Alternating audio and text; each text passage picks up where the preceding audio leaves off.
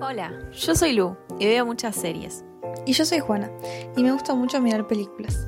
Bienvenidos a otro episodio de Intereses Conectados, donde todas las semanas buscamos una conexión entre una serie y una película. En este episodio vamos a estar discutiendo una serie y una película que plantean preguntas éticas.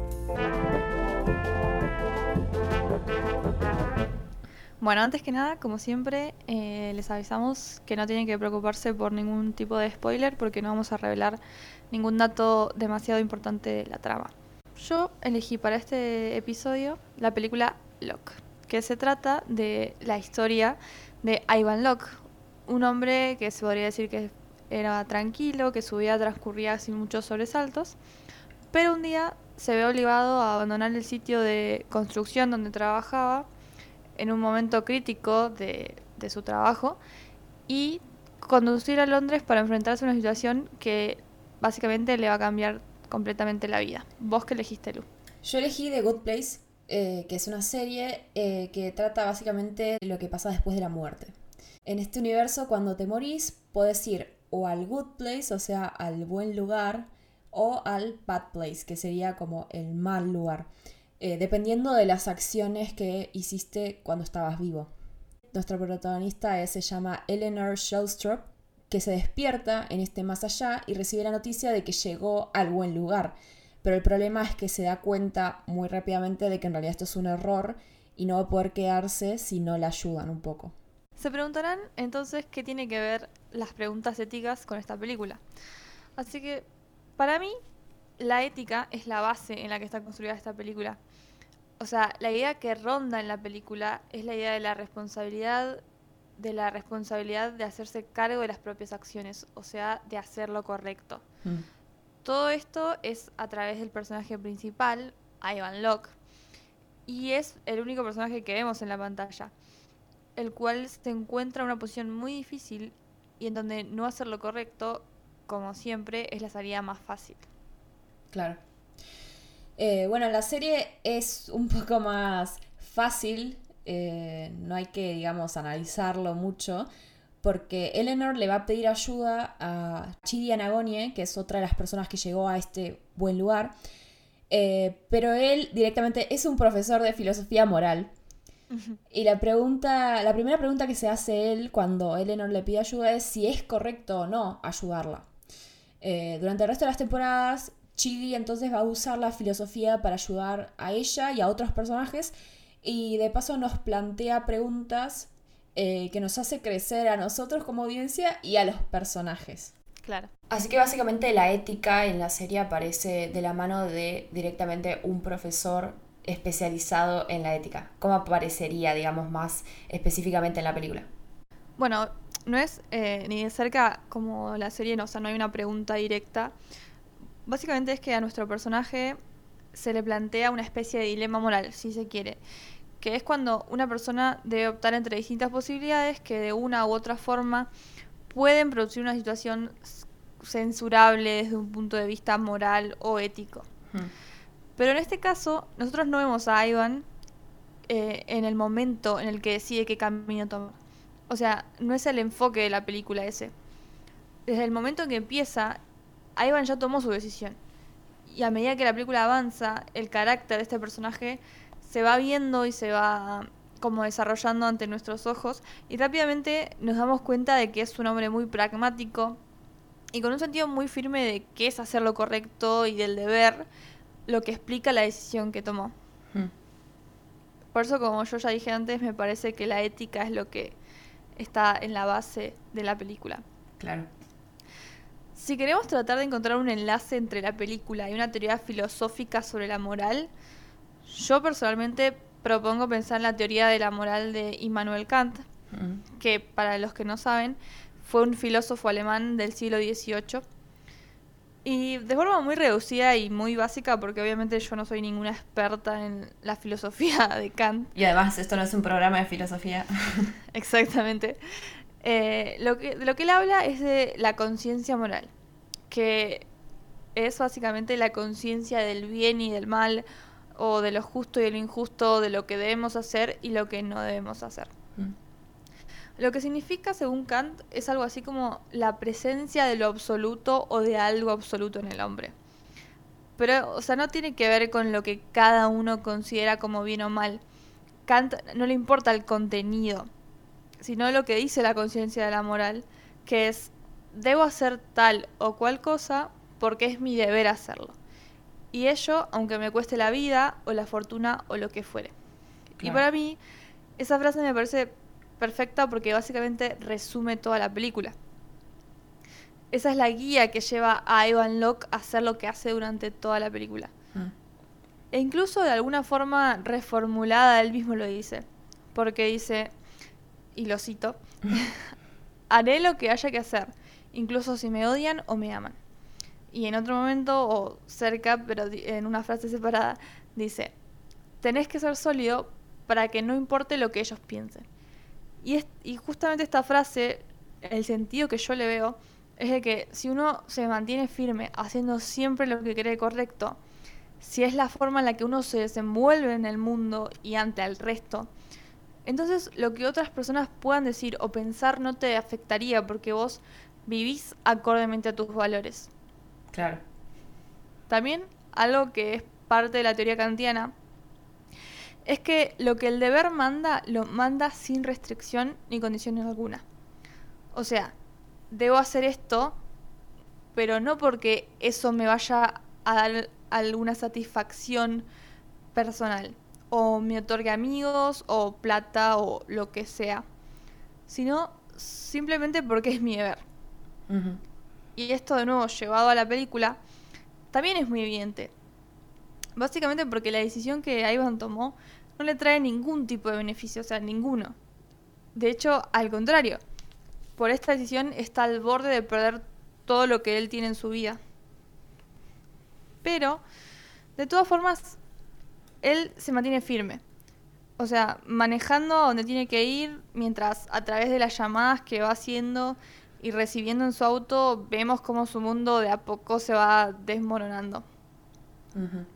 Y algo que recalco mucho del personaje es esta firmeza que tiene. O sea, su decisión es tan absoluta que no importa quién está al otro lado del teléfono, ni qué le estén diciendo, nada lo hace dudar. No se pregunta en ningún momento si que quizás debería pegar la vuelta y cambiar su decisión. Y eso igual no significa que él no esté sufriendo con todo lo que le está pasando, porque claramente es una situación muy compleja pero su voluntad y este sentido la responsabilidad del que hablaba antes es mucho más fuerte que eso. Claro. Además, él en un momento dice, no tengo opción. O sea, es tal su sentido del deber que en su cabeza él no tiene la opción de hacer algo que no sea lo correcto. Esta situación frente a la cual él se encuentra eh, fue ocasionada por un error que cometió él en el pasado. Y eso él lo tiene muy claro sabe que tiene que hacer todo esto porque tiene que hacerse cargo de esa decisión que tomó. Y está decidido a ir en ese momento a hacer lo que cree correcto y encargarse de la, em, para no usar una palabra muy vulgar, de la situación no buena que cometió. Claro. Em, y, también algo que me, parece eh, destacable de él es que no lo hace cuando él tiene tiempo después de que se encargó del resto de las cosas de su vida, o sea, de su trabajo, de su familia, de lo que sea. Lo hace cuando tiene que hacerlo. Porque algo que se nota en él es que esta culpa que tiene porque no se reconoce a sí mismo en las acciones que cometió en el pasado. Y él no intenta mentir o retorcer la verdad para quedar mejor parado. Dice la verdad a quien se la tenga que decir. Otra cuestión de la película que muestra el carácter de Ivan es la cuestión de su trabajo, que bueno, es una de las cosas que se estaba desmoronando en su vida a causa de todo lo que está pasando. Porque justo se da que coincide con un evento laboral para el cual él tiene que estar presente porque es el capataz de esta obra.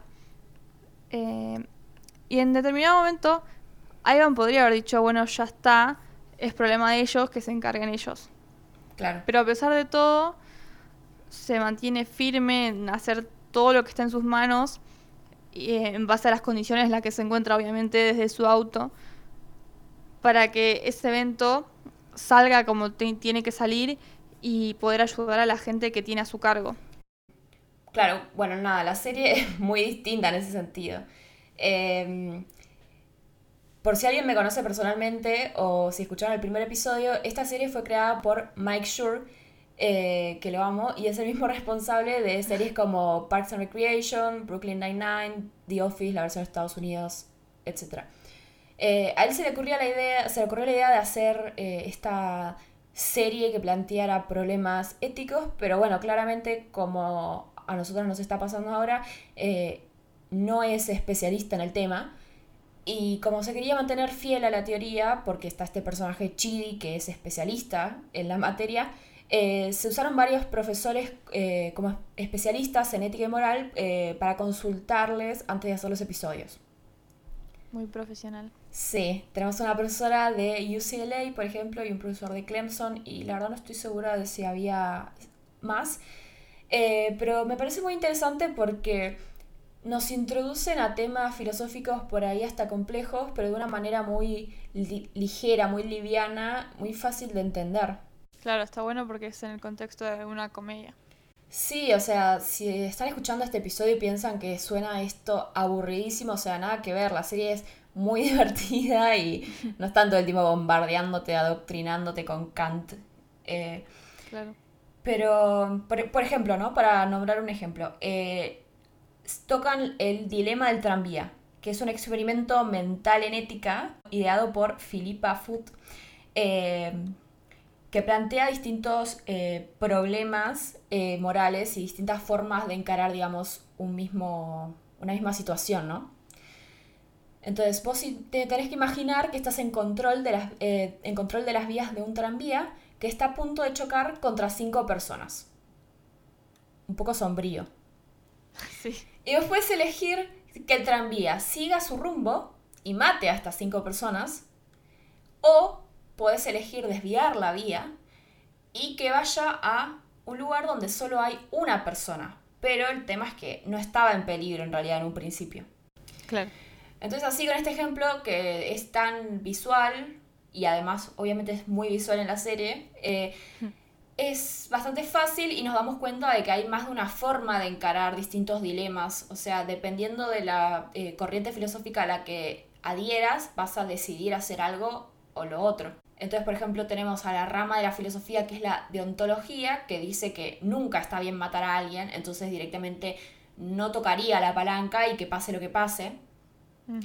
Y por el otro lado tenemos al utilitarismo que dice, bueno, es mejor que solamente muera una persona antes que se mueran cinco y bajaría la palanca y que se desvíe el tranvía.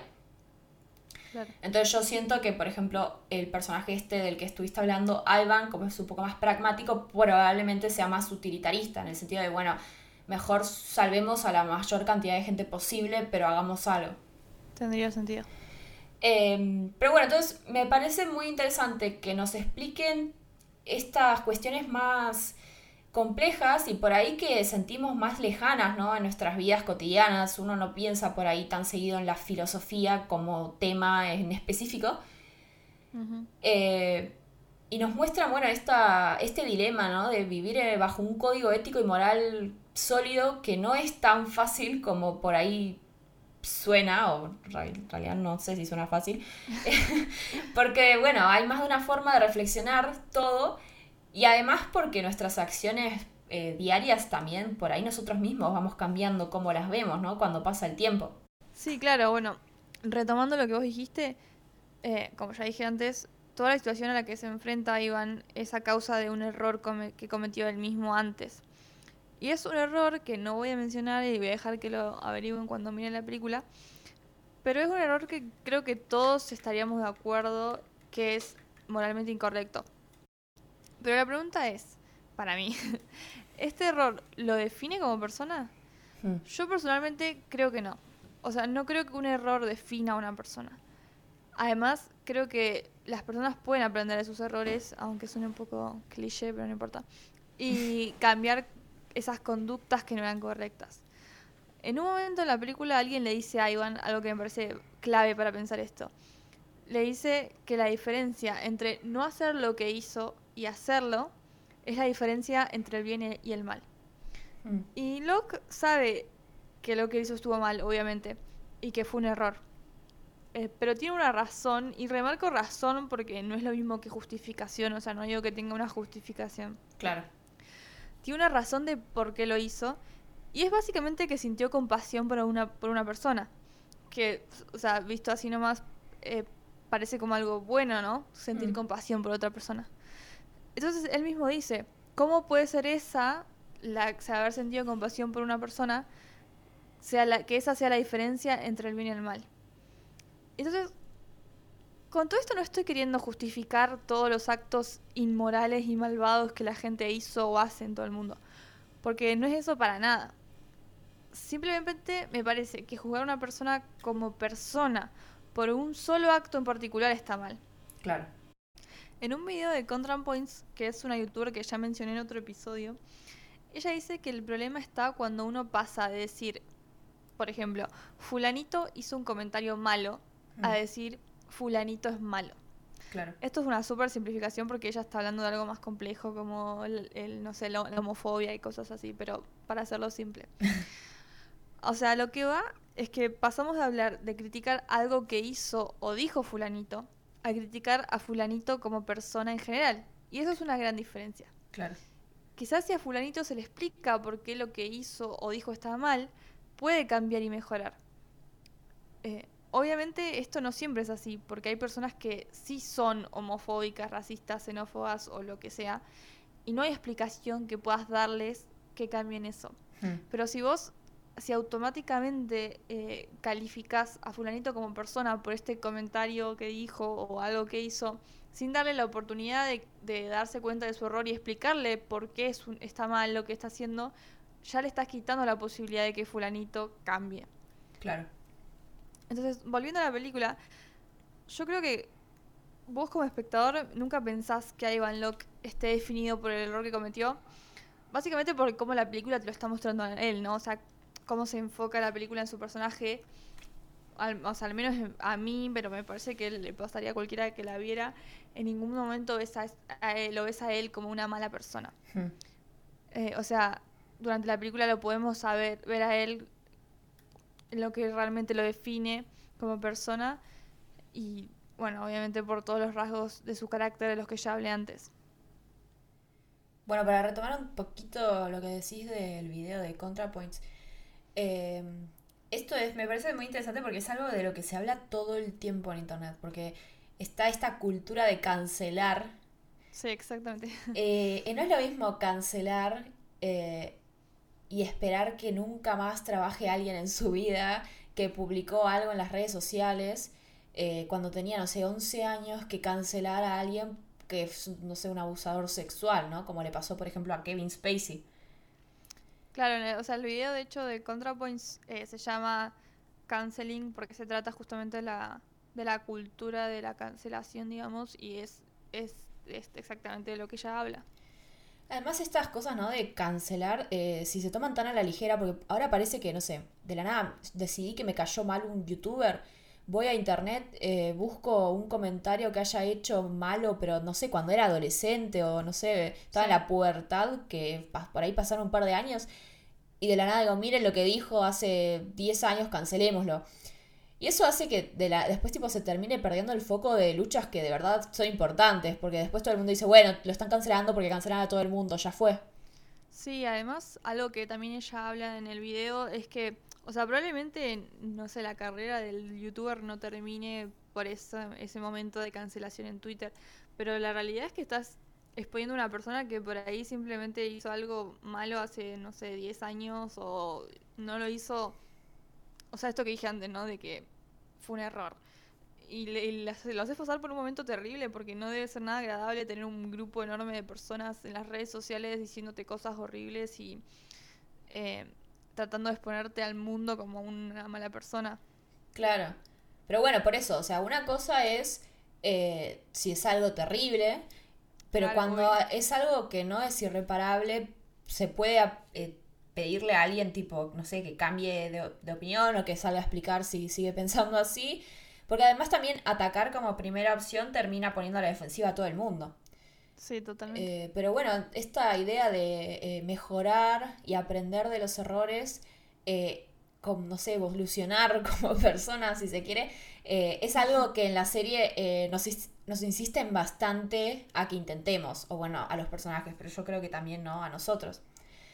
porque el tema central al que se vuelve una y otra vez, sobre todo por bueno, la temática de esta de depende de lo que hayas hecho en vida, se decide qué va a pasar con vos eh, una vez que hayas muerto. Eh, el tema es la bondad. Entonces, vemos distintos tipos de imperfecciones, si les puedo decir así, eh, que distingue a los distintos personajes que aparecen y así los separa también de, no sé, la bondad absoluta, si le querés decir de alguna manera. Pero además también los separan distintos orígenes e historias de vida y por eso también ellos ven la vida y la bondad como concepto de formas distintas. Claro. Eh, Eleanor quiere ser mejor persona porque no pertenece al buen lugar, que es este paraíso para los que hicieron bien las cosas. Y no quiere que la echen, pero o sea, el problema también que nos aparece es, ¿se le puede enseñar a alguien a ser bueno? Y además, ¿se puede aprender a ser una persona moral? Y otra pregunta por encima de todo esto es, ¿está bien que le enseñen y le ayuden si en realidad ni siquiera debería estar ahí en un principio? Claro. Eh, bueno, si me pongo a responder todas estas preguntas en base a la serie, voy a, no sé, eh, tener que ponerme a relatar las cuatro temporadas, pero eh, abordan un poco también la teoría kantiana en el sentido de que lo central de la definición de bondad de la serie es esta idea de hacer el bien solo por el gusto de saber que estás intentando no dañar a nadie. Eh, esta idea de la bondad como, como fin en sí mismo y no como un medio para llegar a otro fin. Eh, no hacerlo en busca de un beneficio propio, como ya dijiste antes. El tema es que qué está bien y qué está mal es bastante subjetivo y no siempre coinciden nuestras definiciones. Eh, pero bueno, yo creo que hay algunas cosas en concreto muy básicas que son líneas que todo el mundo sabe que no pueden cruzar, ¿no? O sea, por eso eh, parte, no sé, importante de nuestra vida eh, en la sociedad está regida por la figura del Estado que nos impone leyes que directamente sabemos que si no cumplimos nos vamos a tener que atener a las consecuencias, o se supone, ¿no? Sí. Y acá, bueno, ya me voy para un lado como... nada que ver filosóficamente, eh, que sería el contractualismo, que justamente habla del origen de la sociedad y el Estado eh, como un contrato original entre humanos. Entonces, nosotros aceptamos limitar nuestras libertades y a cambio el Estado nos da leyes que garanticen eh, ciertas ventajas y cierta protección, o sea, perdemos la libertad a, no sé, hacer cosas como eh, hacer justicia por mano propia y el Estado a cambio nos, nos va a cuidar. Y con este tipo de organización a lo que voy es que hay algunas actividades que ni siquiera están en discusión si son buenas o malas. Por ejemplo, no sé, matar es, es malo, o sea, no hay otra forma que lo veas. O sea, te puede parecer bien o mal, pero sí o sí tenés que cumplirlo porque si no, no sé, vas a ir a la cárcel.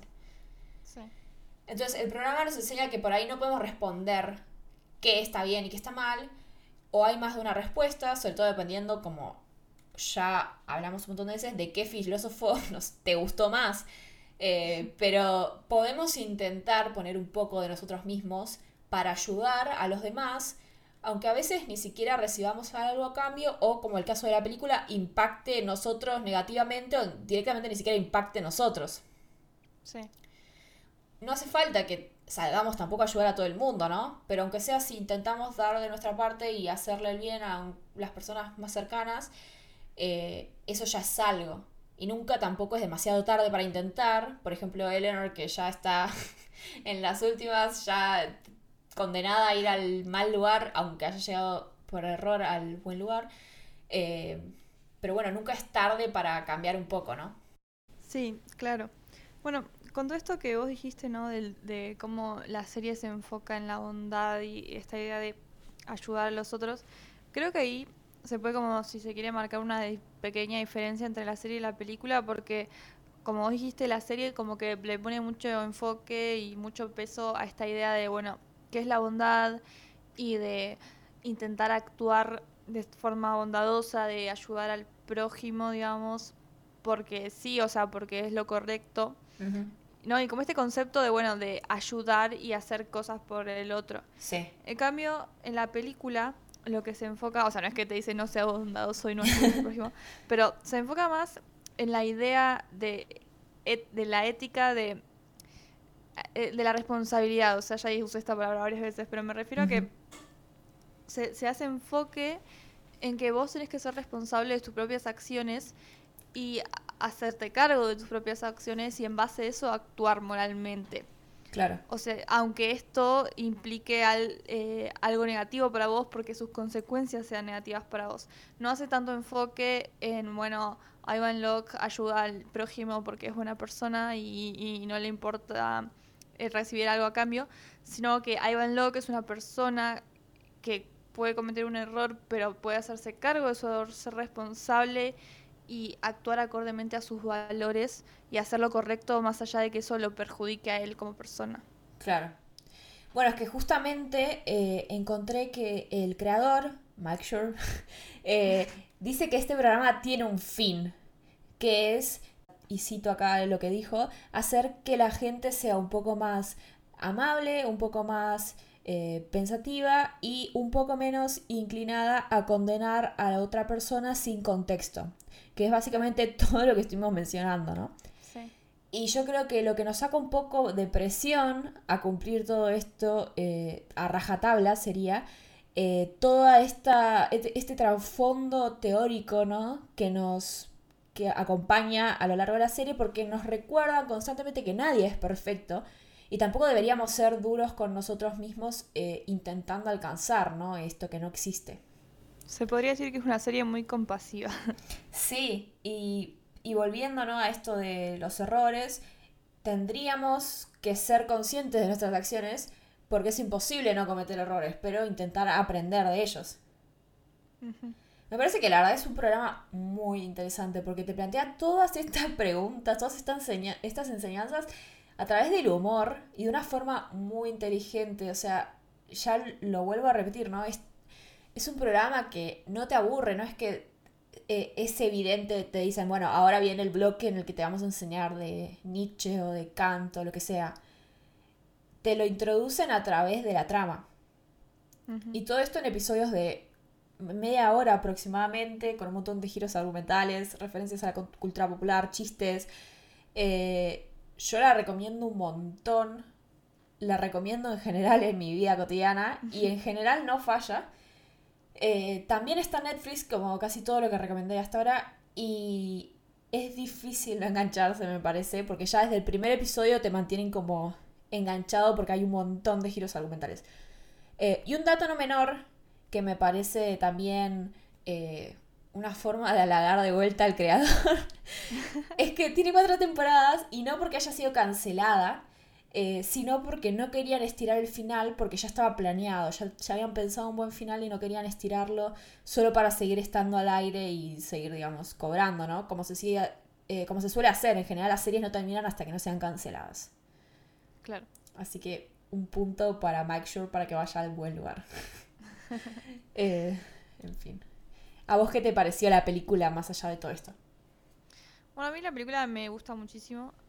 también eh, suelo recomendarla, quizá no tan seguido, pero eh, me parece una película recomendable porque además tiene un formato bastante interesante, raro si se quiere, porque toda la película transcurre en el auto de, de Locke y solo, solo lo vemos a él, o sea, nunca ves a otra persona y mientras lo vemos a él mm, manejando, vamos escuchando las conversaciones que él va teniendo por teléfono, o sea, esa es la única intervención que tienen los otros personajes. Suena muy raro. Pero no se asusten. no se asusten porque les juro que no es para nada aburrida. O sea, no es que te quedes pegar un. No, te quieres morir porque estás todo el tiempo viendo a un hombre manejando mientras habla por teléfono. Suena, suena muy aburrido, pero no lo es. Porque tiene muy buen guion. Em, por eso, bueno, también es relativamente corta porque creo que dura una hora y 25 minutos. Y un, algo bueno para mí, por lo menos, es que es inglesa.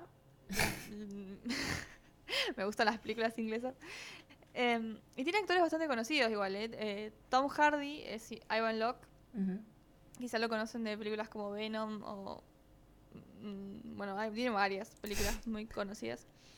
Eh, y algunas de las voces que escuchamos por teléfono son las de Andrew Scott, que lo pueden conocer por Sherlock, o el cura de Fleabag. Ujú.